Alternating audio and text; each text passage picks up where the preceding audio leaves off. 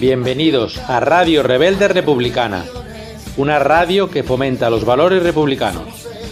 Apostamos por la información seria y veraz, sin manipulaciones, con contenidos culturales, sociales, laicos, históricos, literatura y poesía, feminismo, política, entrevistas, tertulias, actos culturales, siempre desde una perspectiva republicana.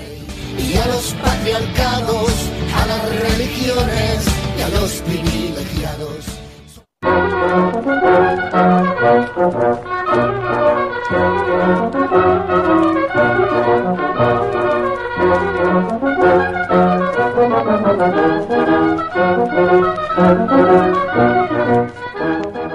Buenas tardes amigos y amigas, ciudadanos y ciudadanas. Estáis escuchando el programa La Hora de la República, una emisión patrocinada por la Asociación Unidad Cívica por la República. Este programa quiere ser un modesto instrumento en la recuperación de la memoria histórica y en la difusión de los valores republicanos de libertad, igualdad y fraternidad, laicidad y federalismo, así como la construcción de la propuesta republicana para hacer posible la Tercera República Española. Este programa está abierto a todas las colaboraciones que deseen impulsar el republicanismo y una democracia más participativa y solidaria.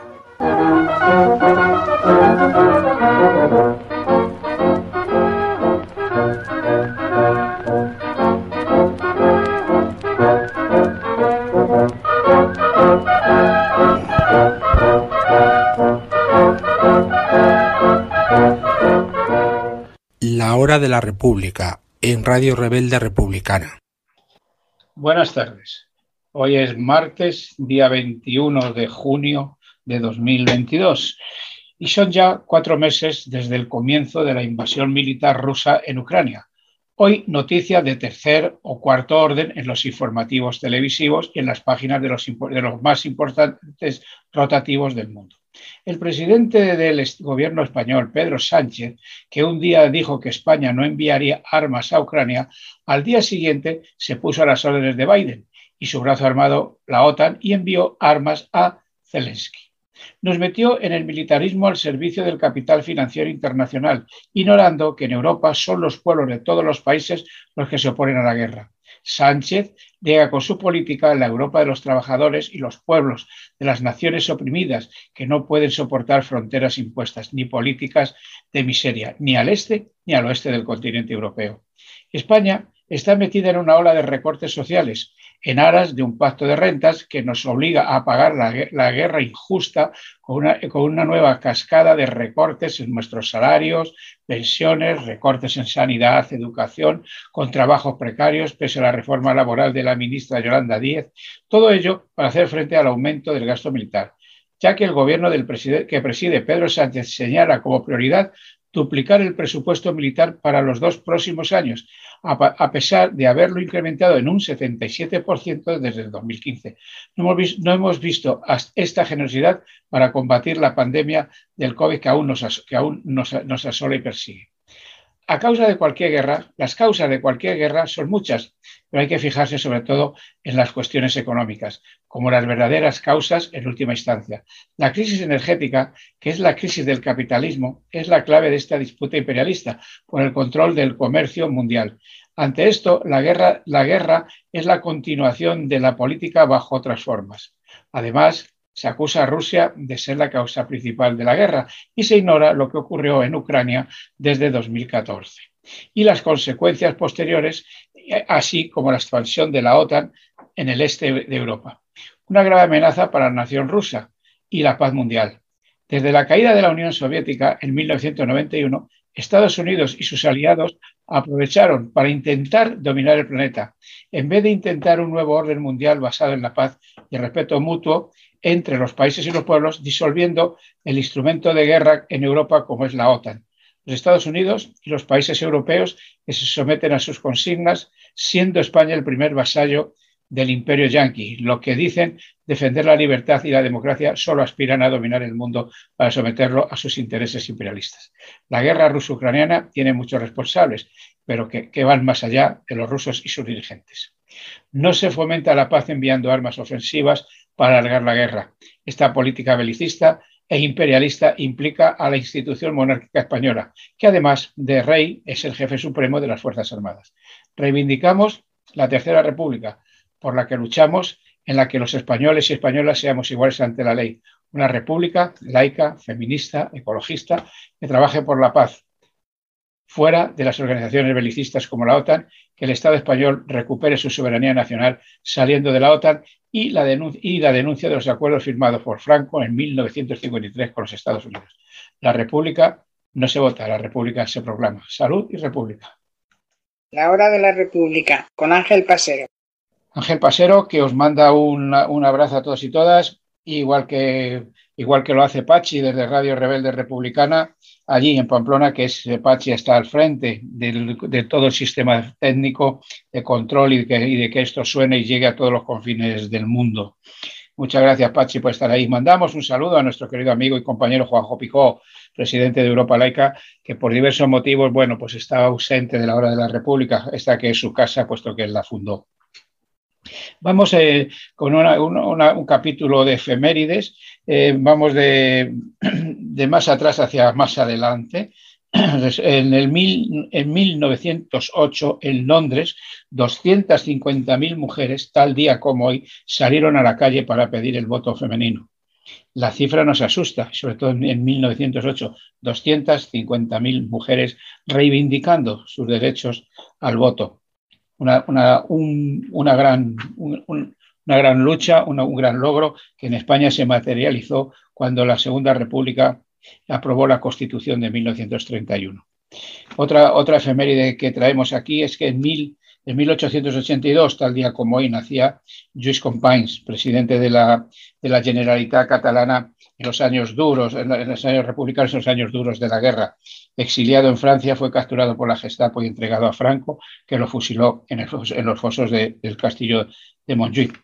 Y más, más recientemente, el 21 de junio de 1978, se celebró en Madrid el primer Congreso de Comisiones Obreras. Las Comisiones Obreras, fundadas por el Partido Comunista, un sindicato luchador, un sindicato siempre en vanguardia, hoy venido a menos, quizá, quizá por haber abandonado un poco la calle, la lucha, y en fin, pero vamos, que es, un referente importante, la lucha de comisiones obreras en aquellos años duros, y, y curiosamente se legalizó a los partidos políticos antes que a los sindicatos. Y bueno, y una anécdota curiosa que me la ha pasado Pachi hace un rato, pues en eh, tal día como en 1805 nacía José María el, el Tempranillo. Casi nada. ¿Cuántos tempranillos con menos, con menos gracia que este hay hoy día en la política? Vamos a ver, Pachi, ¿qué música nos tienes por ahí? Porque hoy, hoy tenemos una, una, invitada especial, hoy tenemos desde Colombia, vamos a tener a Daisy Aparicio Juco, una líder juvenil, miembro del Comité Ejecutivo Central de las Juventudes Comunistas colombiana y vicepresidenta del Consejo Nacional de la Paz. Vamos con esa pausa musical y a ver si ya tenemos a, desde, desde Bogotá, cuando ahora son las, son las 14 horas allí, 19 horas, 19 horas y 9 minutos en España. Vamos a ver si ya tenemos la conexión, y, pero vamos con esta, este tema que precisamente lo ha mandado Daisy. Ay, amor, florecerá por fin aquí la primavera, tierra mía cosechará los frutos de tu incansable labor. Ay amor, te miro ya sin guerra. Tierra mía, ya es el amanecer, mira pa'l sol.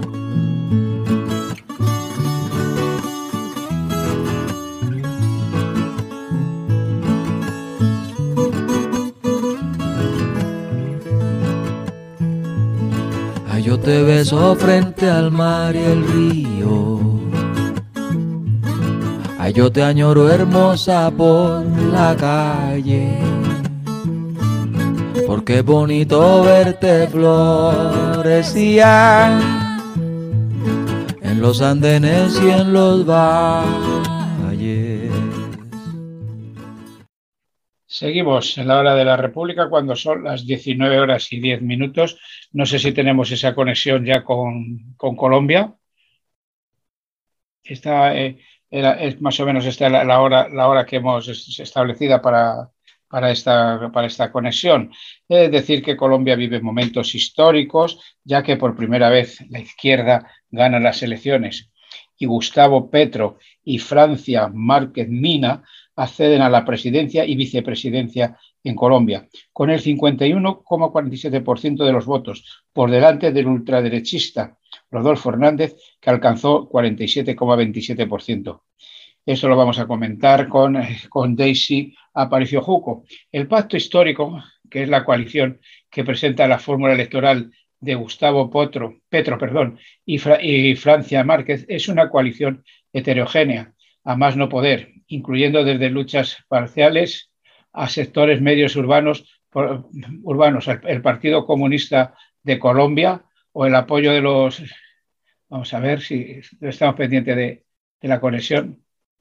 Decíamos que, que, la, decíamos que incluye las luchas parciales a sectores medios urbanos, el Partido Comunista de Colombia o el apoyo de los comunes, es decir, amplia, un amplio eh, abanico de, de, de, opciones políticas en, este, en esta coalición. También de los exguerrilleros que no forman parte de los comunes y que hoy dicen que, incluso con las guerrillas que aún están en activo. ¿Y esto por qué pasa? Pues porque el régimen colombiano y su modelo criminal ha llegado a su punto máximo y ha generado tal contradicción social que incluso sectores de la pequeña burguesía necesitan de un cambio urgente. No es una revolución socialista, no es tampoco socialismo del siglo XXI, ni un proceso como el venezolano, es una urgencia, eh, una urgencia colombiana que está en construcción. Dentro del pacto histórico hay lucha de clases y luchas ideológicas. Ahora, este paso que ha dado el, el insisto, de la urgencia y del colapso de un régimen, debe ser celebrado y esperar y apoyar la construcción de, de, alternativas reales y realistas para Colombia. Obviamente, para nosotros, al final de este camino está claro. Ahora no podemos imponer a los pueblos que se lleven ritmos diferentes a los que por sus condiciones históricas, materiales o ideológicas pueden llevar. Nuestra obligación es ir un poco más allá con estos análisis para entender qué está pasando en Colombia y con esto ya tenemos bastante. Bueno, pues estamos a ver si a la espera de, esta, conexión. Bueno, creo que ya tenemos, la conexión eh, que ya está en nuestra antena Daisy. Daisy, buenas tardes, buenos días en Colombia. Buenas tardes a todos y todas, a los oyentes de Radio Rebelde. Un placer estar acompañándoles el día de hoy. Muchísimas gracias, Daisy, estar ahí. ¿Qué tal? Bueno, ahora en Colombia supongo que son las 14 horas y 14 minutos, más o menos, ¿no? Sí, señor. Estamos hacia el, hacia el mediodía. Perfectamente. Bueno, Daisy estaba comentando aquí, bueno, unas, lo, lo, lo, la, la, importante eh, victoria el, el, el domingo pasado de esta coalición. Bueno, ¿cómo lo valoras? Una, porque además hemos dicho, Daisy, perdona, que, que, eres líder juvenil, miembro del Comité Ejecutivo Central de la, de la Juventud Comunista colombiana y vicepresidenta del Consejo Nacional de la Paz. ¿Es así? Claro que sí. Pues bueno, pues adelante. Haznos una valoración de lo que vivisteis el domingo tras, tras el recuento y ese 51-47% de votos. Bueno, el domingo fue todo alegría, calles eh, repletas de personas celebrando el triunfo, por el, el, primer triunfo en la historia del país de una apuesta política de izquierda y de los sectores democráticos. Eh, yo valoraría este esfuerzo como el resultado, como tal, de todo un proceso histórico que ha vivido el país, que de alguna manera se expone en lo que fue el debate público que comienza a darse en, Colombia a razón del acuerdo final de paz, el proceso de discusión en torno a lo que fue el plebiscito y el resultado negativo y posterior a ello todas las movilizaciones en defensa del acuerdo, en donde las jóvenes, los jóvenes tuvimos un protagonismo muy importante. Asimismo, todo lo que fue el ejercicio, el escenario de indignación social eh, que desembocó en el paro nacional que tuvimos tanto en el 2000 eh, 20 como en el 2021 y que se vuelve un elemento central para el resultado electoral que hoy se tiene. Y es que esa explosión social que vivimos está ligada con el menosprecio y eh, la indignación que tiene la gente del común ante la forma de gobernar de la clase política tradicional colombiana. Y en ese sentido esa indignación hacia, hacia clase política tradicional que nos ha llevado a un nivel de pobreza exorbitante, a un escenario de desigualdad social, al recrudecimiento mismo del conflicto armado, se convierte en un elemento fundamental para el triunfo de la izquierda y los sectores democráticos el pasado domingo, sobre todo porque el pacto histórico se convierte en una alternativa eh, en tanto ubica elementos o em, una agenda para una transición en donde el tema del medio ambiente, los derechos de las mujeres, los derechos de la juventud, eh, la perspectiva de la solución política y negociada y asimismo la resolución a problemas tan importantes para la población colombiana como es el tema del empleo, del trabajo digno, eh, del acceso a la salud, eh, de la posibilidad de cerrar brechas entre regiones eh, y se expone un poco ese resultado en el marco también del mapa que se configura de manera electoral en Colombia, como la periferia y los sectores más empobrecidos del país son quienes asumen un mayor nivel de votación a la eh, posibilidad de cambio que expresa el pacto histórico y en ese sentido, pues Gustavo Petro y Francia Márquez.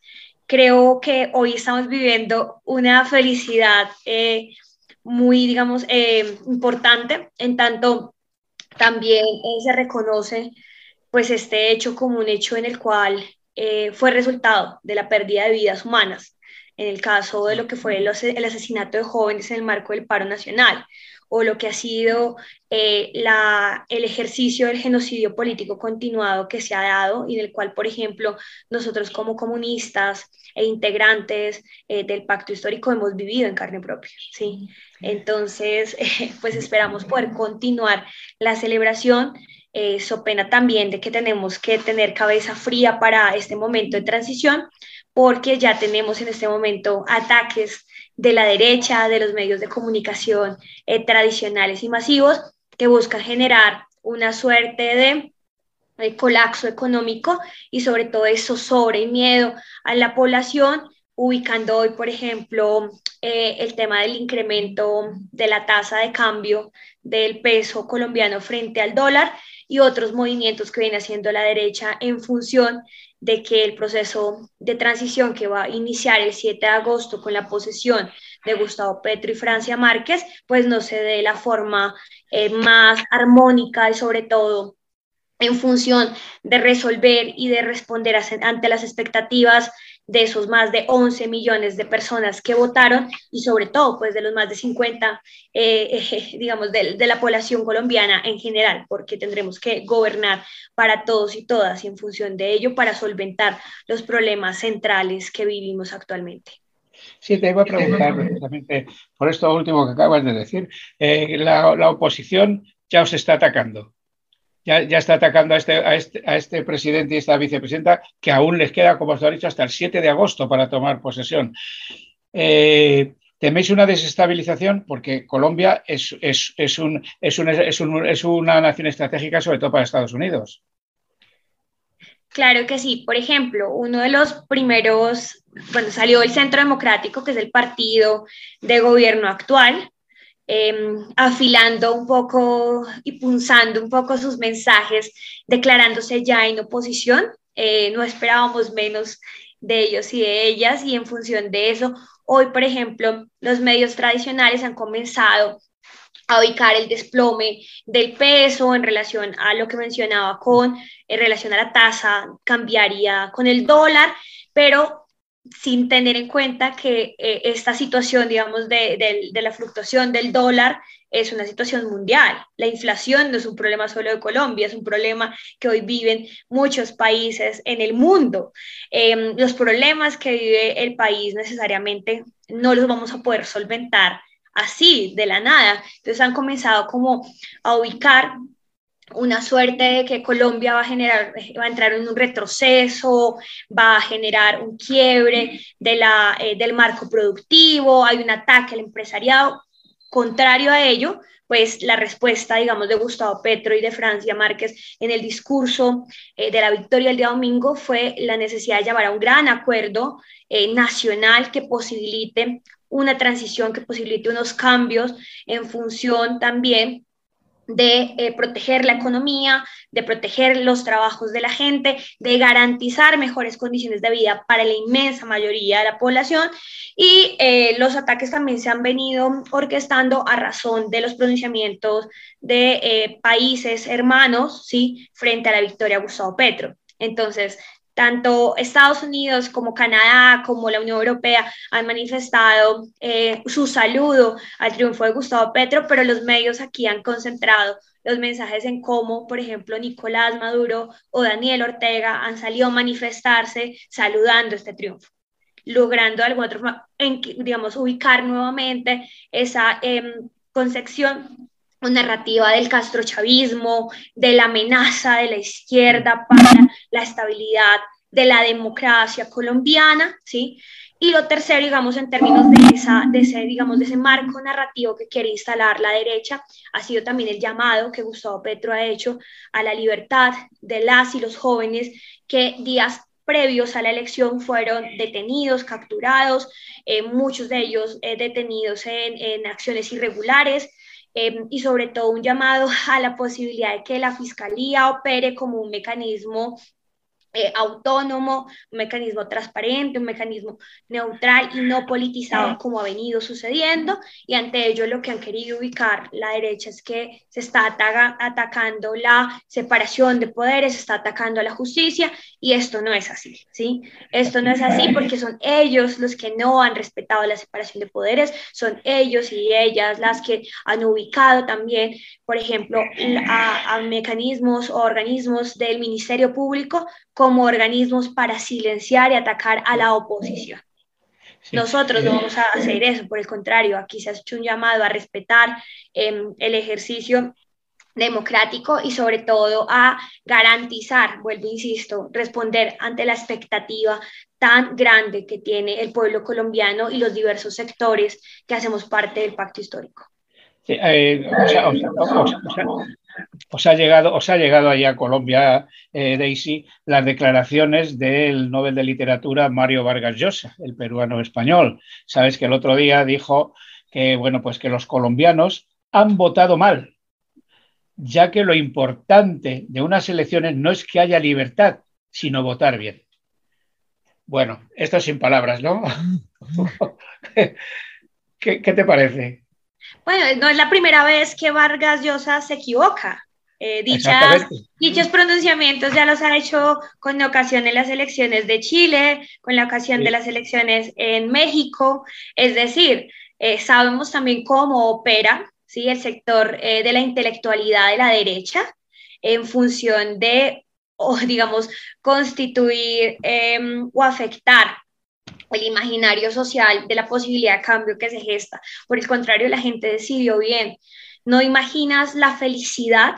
Yo nunca en mi, en mi vida había visto que la gente saliera a celebrar una elección presidencial en las calles, con cánticos, con arengas, festejando, miles de personas en todo el país, pero quiero señalar sobre todo territorios totalmente abandonados, donde su población votó el 98% por la posibilidad de un cambio. Por ejemplo, un municipio aquí del suroccidente, de la zona del Pacífico, que se llama Timbiquí, el 98% de su población votó por Gustavo Petro y Francia Márquez. Y es una mm. población que no tiene acceso a derechos básicos, donde es limitado el manejo, digamos, eh, de, del acceso al agua, a la educación, a la salud. Es decir, hay una aspiración de ese pueblo olvidado, ese pueblo segregado, de que esto cambie. Y creo que allí hay un, un, elemento fundamental que quisimos mover en los últimos días y es el sentido de la esperanza. El cambio que se dio y la votación que se dio en Colombia, que ha sido la votación más alta en la historia reciente del país, Gustavo Petro se convirtió en el presidente más votado en la historia reciente del país, demuestra una juventud, un movimiento de mujeres allí, de alguna otra forma, entregando toda la confianza a la posibilidad de que avancemos Y en ese avance yo creo que hay tres cosas para señalar fundamentales que están también en el discurso del día domingo. Uno, el avanzar hacia la paz, es decir, a la solución política y negociada del conflicto y a la constitución de un escenario de reconciliación que pasará también por dejar de lado las narrativas del enemigo interno, de las exclusiones históricas, las narrativas y las concepciones y acciones racistas, discriminatorias en este país. Un segundo momento, una, una transición de cara a una justicia ambiental y a poner en el foco y en el centro también el tema del cambio climático y la respuesta que como Colombia tenemos que dar para convertirnos en una potencia para la vida. Y lo tercero que me parece importante señalar es el viraje en términos de las relaciones internacionales, es decir, el llamado a la integración y a recomponer un nuevo escenario de diálogo en el continente. Y creo que esto va a ser muy importante y va a permitir también develar y destejer y romper esos mensajes que tanto Vargas Llosa como otros intelectuales de la derecha eh, han querido imponernos, diciéndonos que todo está bien, que hay que seguir votando por la derecha cuando en nuestro país tenemos 22 millones de personas en condición de pobreza, cuando mucha gente no tiene ni siquiera acceso a la electricidad o al agua potable. Sí, este, este domingo se ha derrotado en Colombia a la, a la histórica impunidad criminal de la oligarquía narcoparamilitar sostenida por la complicidad de los gobiernos de Estados Unidos y unas Fuerzas Armadas desnacionalizadas y la cobardía de una clase media sin coraje que no se merece su, ser colombiana? Yo creo que derrotamos tres fenómenos muy importantes. La primera, el primer fenómeno que derrotamos es la lógica guerrerista, ¿sí? Y la imposición de un discurso de odio y de salida confrontacional a una crisis, es decir, un discurso que alimentó, por ejemplo, la criminalización de la juventud eh, en el marco del paro nacional y posterior a ella. Eh, y en función de eso, el mensaje claro, tácito de, de, de Petro de decir hay que liberar a las y los jóvenes. ¿Sí? Aquí no se puede criminalizar al que piensa contrario, al que sale a movilizarse. Y hay que también generar un elemento fundamental y es la entrega en su momento del micrófono de, Petro a la mamá de una víctima eh, de la brutalidad policial, en este caso la mamá de Dylan Cruz, que fue asesinado por la fuerza pública en el marco de esas movilizaciones. Y creo que allí hay un primer elemento que se logra un poco como romper o, em, o establecer como algo que ya no va a continuar. Una, un segundo o elemento, digamos, que logramos derrotar y que tendremos que seguir trabajando en función de ello, es, la, es ese corte, digamos, de que solo los políticos tradicionales o solo ciertos partidos tienen la posibilidad de gobernar en nuestro país y como una coalición tan diversa, popular, de izquierda y de sectores democráticos como el pacto histórico, podremos ser poder. Porque no solamente logramos la victoria el domingo, sino que el 13 de marzo también nos constituimos como la bancada más grande en el Congreso de la República, con 51 eh, representantes tanto en Cámara como en Senado, lo cual nos brinda mejores condiciones para gobernar.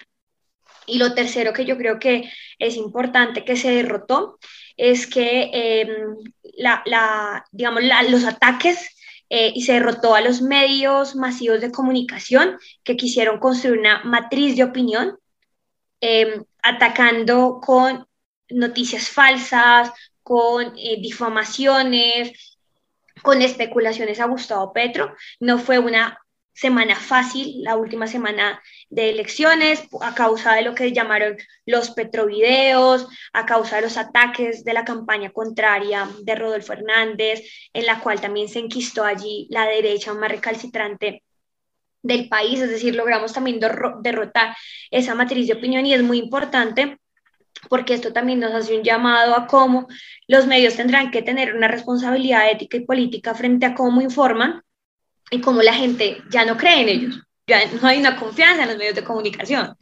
Y por eso la gente termina informándose por otros medios, por medios alternativos, por redes sociales, y allí el papel que las jóvenes y los jóvenes hemos cumplido en esa tarea de información, de pedagogía y de movilización social.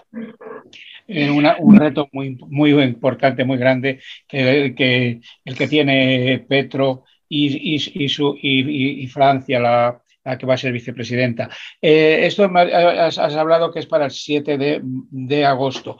las elecciones legislativas, ¿esto para cuándo están previstas? Porque ahora se acaba de decir que hay 51 diputados de, de la izquierda, digamos, ¿no? ¿Para cuándo son las próximas elecciones? No, o sea, nosotros tenemos, las elecciones fueron el 13 de marzo, es decir, dentro de cuatro años se volverá a hacer la elección a, a, las legislativas. Eh, lo que va a haber es el 20 de julio, será la posesión del nuevo Congreso de la República. Eh, hay un cambio muy importante en este Congreso y es por lo que te decía, nos convertimos en la bancada más grande del Congreso de la República. Eso no quiere decir que seamos mayoría y tendremos que construir mayorías con otros sectores, di tú, sectores de lo que se denominó la coalición de la esperanza, sectores del Partido Verde, sectores del Partido Liberal, eh, minorías representadas allí en función de lograr que, por ejemplo, las reformas, los proyectos de ley que se van a ubicar como prioridad puedan pasar. Es decir, logremos realmente que el plan de desarrollo que se constituye en el marco del gobierno de Petro y de Francia Márquez, pues pueda tener eh, la capacidad de ser muy dinámico, en tanto muchas de esas cosas tendrán que pasar por ese Congreso de la República. ¿Sí? Un Congreso donde también va a haber una férrea oposición de la derecha representada en, liderazgos muy complejos em, y abiertamente eh, fascistas como lo son los liderazgos de María Fernanda Cabal, eh, congresista democrático. Sí, eh, Daisy, el problema del narcotráfico, ¿cómo está? Ese es un problema muy fuerte en nuestro país, eh, pero las salidas que le han dado, digamos, eh, han sido impropias y no han sido las, las que corresponden.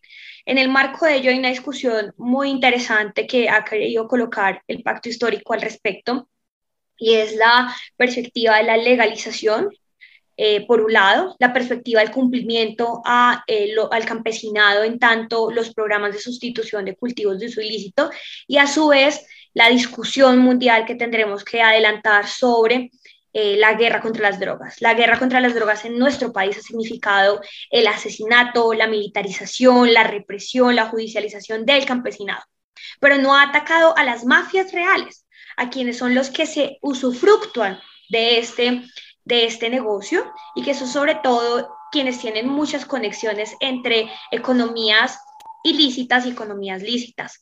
Es decir, allí tendremos que poner un foco y creo que hará parte esta discusión de la forma en la que se entre en diálogo con los Estados Unidos, máxime también por una negativa que ha tenido el pacto histórico y que lo ha tenido, digamos, Gustavo Petro y Francia Márquez, y es no permitir que continúe la aspersión con glifosato, en tanto esta afecta la vida, eh, pone en detrimento las condiciones ambientales de los territorios, afectan a la población y no resuelven ¿sí? un problema que tiene un carácter estructural y que en ese sentido pasa también por pensar cómo atacar a esas mafias ¿sí?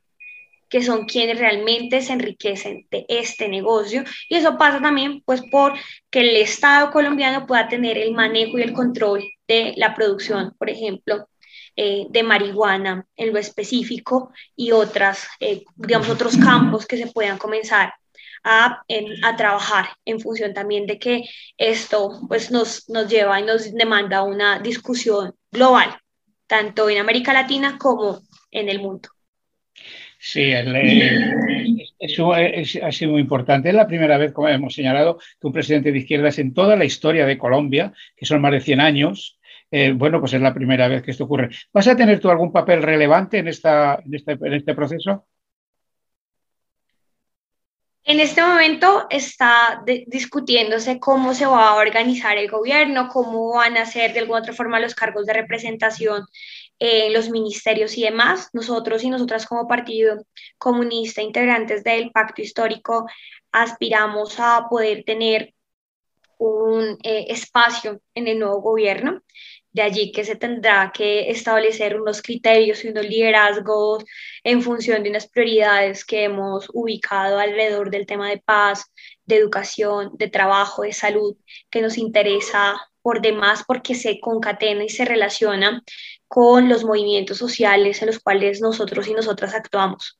En el movimiento, por ejemplo, juvenil, en el movimiento mujeres, en el movimiento agrario, em, y allí esperamos pues no solamente estar en el gobierno, sino también tener un ejercicio de fortalecimiento de los movimientos sociales, en tanto estos sean garantes también de un ejercicio de veeduría y control para que los cambios que se esperan se puedan efectuar y sobre todo para que el pueblo colombiano pueda ver que realmente hay transformaciones que le tocan la vida y le tocan la vida para bien, les garantizan vida digna, les garantizan eso que Francia nos enseñó, el vivir sabroso.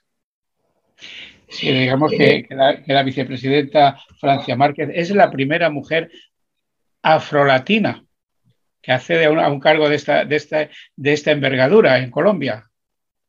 Y además de eso señalar, y es que es la primera mujer, además de ser una mujer negra que ingresa al poder, es la primera mujer feminista. Mm, efectivamente. Sí, sí, sí. Que, eso también eh, eh, enuncia y que en el marco de su discurso de, de la victoria, por ejemplo, ubicaba la lucha contra el patriarcado como una lucha central también del gobierno que iniciará el 7 de agosto y una lucha contra la violencia de género que en nuestro caso en el país está desembocada y que, digamos, se, se evidencia con la situación de feminicidios que se reportan diariamente. Efectivamente.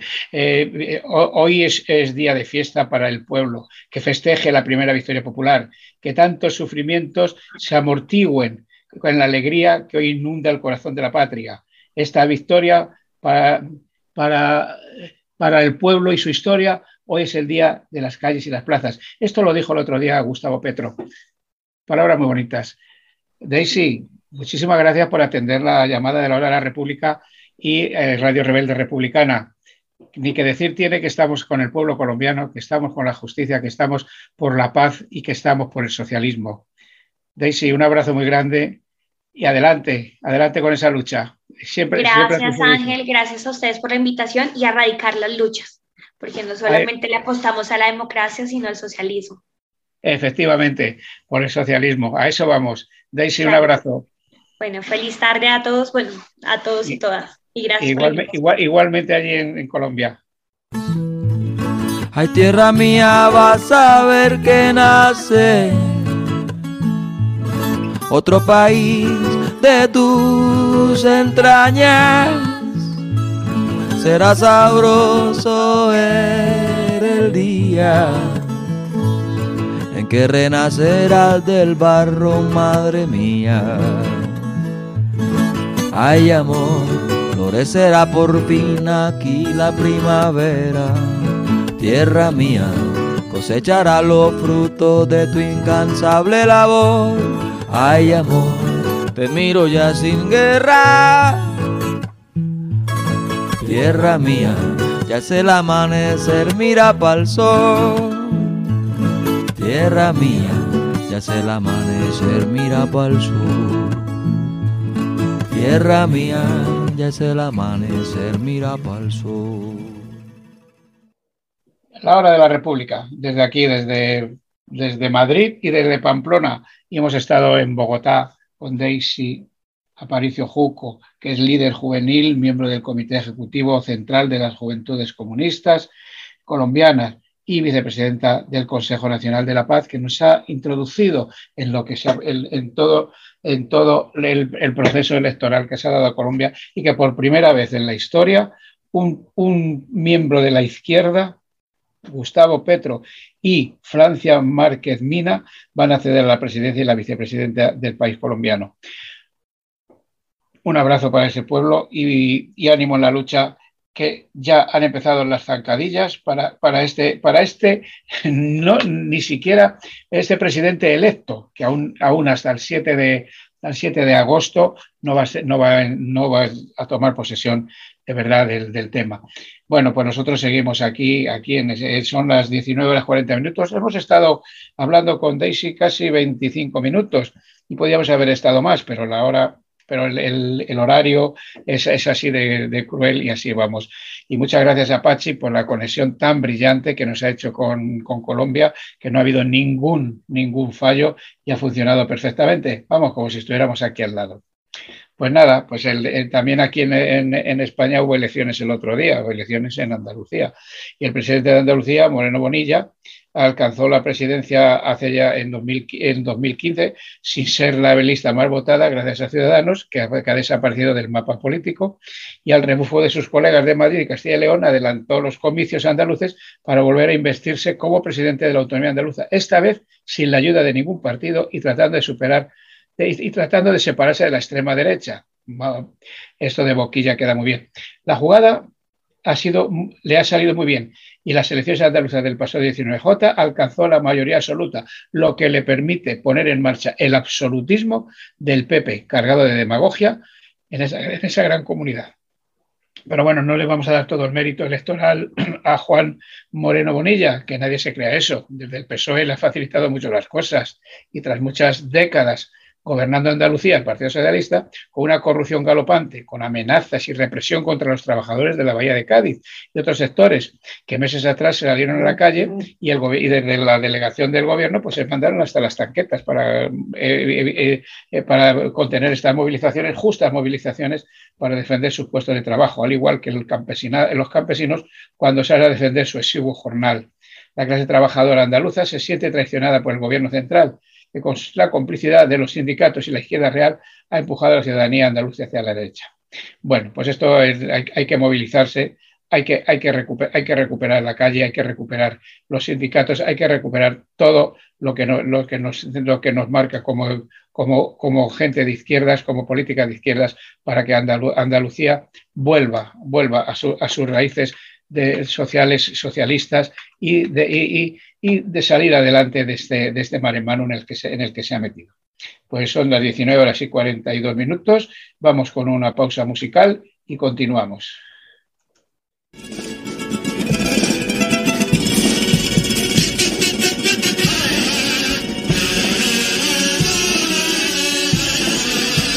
Tú no eres andaluza, hay Macarena de mis entrañas Aquí eres una intrusa, hay Macarena, la de Granada. Te pone más pitosa aquello de una grande y libre España. Tú no eres andaluza y nunca lo serás. Por mucho que te disfrace de mujer de Andalucía, te sobra la chulería y te falta mucha clase. Y aunque imites nuestro acento ahí, como si fuera de sur. No tienes ni puta idea del sentimiento andaluz. Ni los 4 de diciembre se te encoge el corazón, recordando a Caparrón, ni sientes la blanca y verde, igual que la siento yo, porque no fue Andalucía la madre que te parió.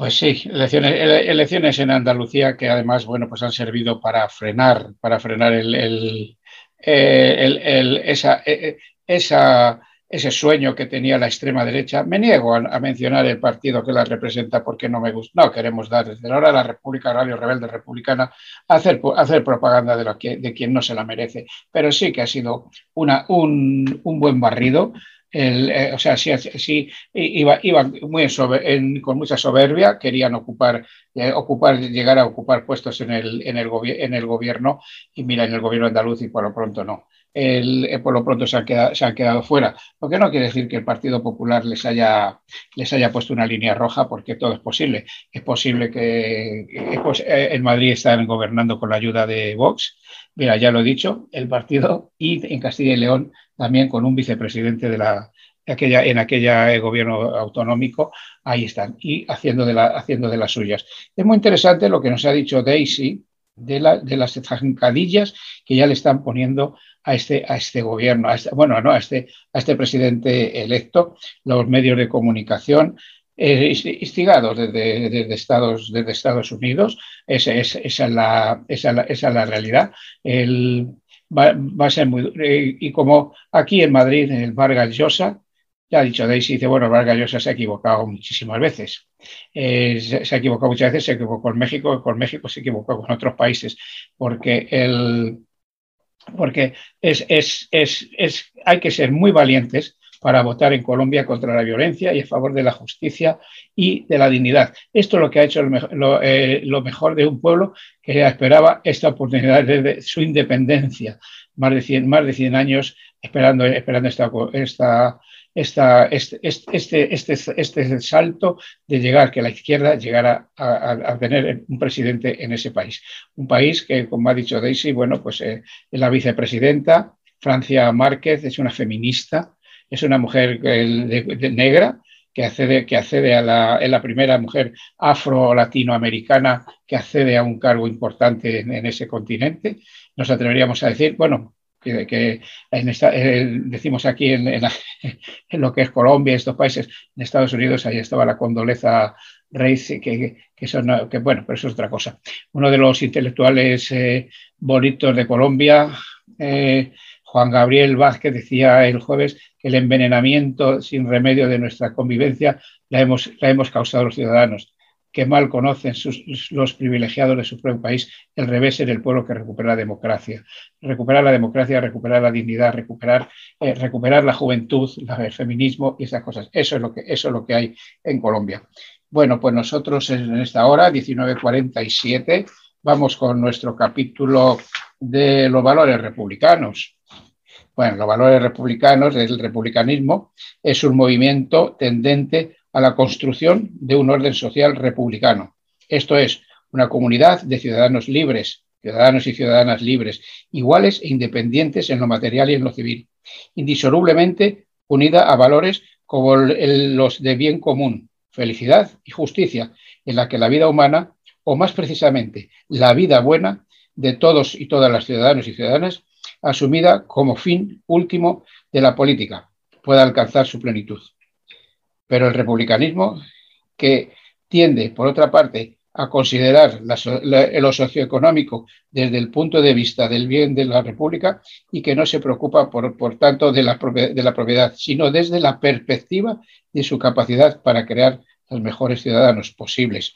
Es también un programa, un programa intelectual un ideal normativamente anticipador del porvenir de unos pueblos que han conseguido, y al menos, o al menos lo has intentado, emanciparse de la fidelidad, de, la, emanciparse de la tutela, de la tutela odiosa, como dice la internacional. Nosotros aquí en España luchamos por la Tercera República, emanciparnos de la tutela monárquica que nos, que nos atenaza. Pues son 19 horas 48 minutos. No sé si Pachi tiene una música o, qué, o si vamos a ver, ahora con la música sabemos a dónde vamos, ¿vamos al rincón poético o, o cómo vamos? Adelante, Pachi.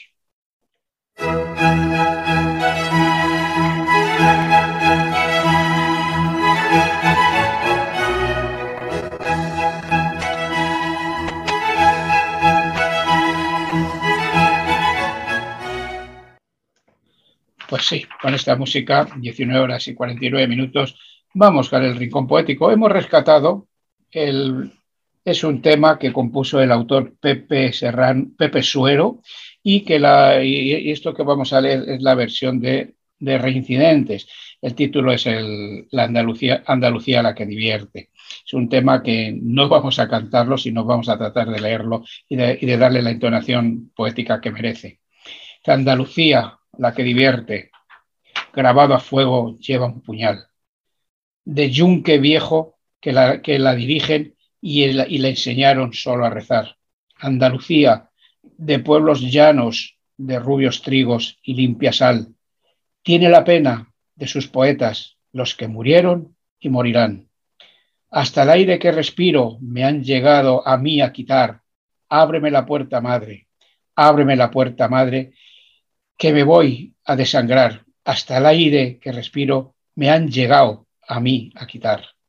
Andalucía, la que divierte, lleva de siglos resignación y vende penas a los señores que compran risas por su dolor. Andalucía, Andalucía, zapatos nuevos y olivos en flor, y tierra muerta, siempre pisadas por el caballo de un gran señor. ¿Qué más da, muerto que vivo, si te vienen, si te vienen a llorar a la reja de la cárcel o a la reja de la, cárcel o a la puerta de un penal. ¿Qué más da, muerto que vivo, si te vienen a callar? ¿Qué más da, muerto que vivo, si te vienen a callar?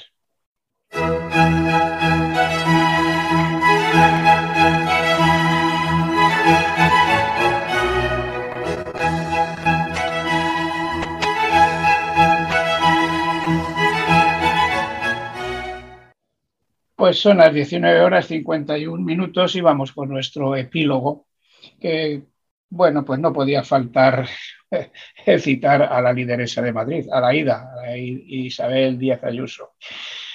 La lideresa de Madrid, Isabel Díaz Ayuso, ultraconservadora, acaba con el modelo de urgencias primarias de la sanidad y deja la mitad, deja la mitad de esas, de esas urgencias les cambia el nombre y reduce los médicos. En marzo de 2020 cerró 37 servicios de urgencia de, atención primaria, las SWAP, que nunca volverán a abrir. En lugar de esto, mm, en Madrid se abrirán 17 puntos de atención continuada, PAC. Curiosamente, solo 10 de estos 17 puntos tendrán médico. Un ataque brutal a la sanidad pública madrileña, a los ciudadanos, a los trabajadores que la IDA, la Isabel Díaz Ayuso, vende como nuevo modelo de urgencias extra, hospitalitarias. Esto supone un paso más en el, proceso de, empeoramiento de la calidad de la, salud, pública madrileña. El déficit de médicos de familia en muchos centros de salud se delega en las enfermeras, eh, enfermeras todo este trabajo. En medio de esta vorágina de despropósitos en la sanidad madrileña, que es una más para acabar con lo público, en medio del, despilfarro general, grandes comisiones en los días más duros de la pandemia, familiares incluidos. El líder del liberalismo más duro, tanto en América como en España, Vargas Llosa, hizo entrega a Isabel Díaz Ayuso del premio de la Fundación Internacional para la Libertad, tras alabarla diciendo que te apoyamos, te queremos, te admiramos y estamos absolutamente seguros de que tú nos llevarás en buena dirección. Pues sí, en esa dirección de los recortes sociales, de terminar con la sanidad pública, hundir la enseñanza pública, negar las verdades de la historia, de favorecer a, su camarilla, de tener cientos de asesores sin nada que hacer, salvo cobrar suculentos sueldos salidos de los bolsillos de los contribuyentes, de despilfarrar millones de euros en un hospital almacén, de abandonar a su suerte a los mayores ingresados en las residencias bajo su tutela, ser el ariete contra el gobierno, instalada en el permanente no, adornado con descalificaciones tendenciosas, pues sí, señor Vargas Llosa, hágase mirar su admiración, para la redundancia, por tan tamaño, por tan dañino personaje como es Isabel Díaz Ayuso. Claro está que en, un momento histórico en que la izquierda gana por primera vez y va a gobernar en Colombia, el Premio Nobel de Literatura suelta los colombianos han votado mal. Y añade, lo importante de unas elecciones no es que haya libertad, sino votar bien. Claro, votar a los de su cuerda. Un abrazo a todos y todas y hasta el próximo programa de la hora de la República desde Radio Rebelde Republicana si el padre si el padre Lenin quiere salud y república.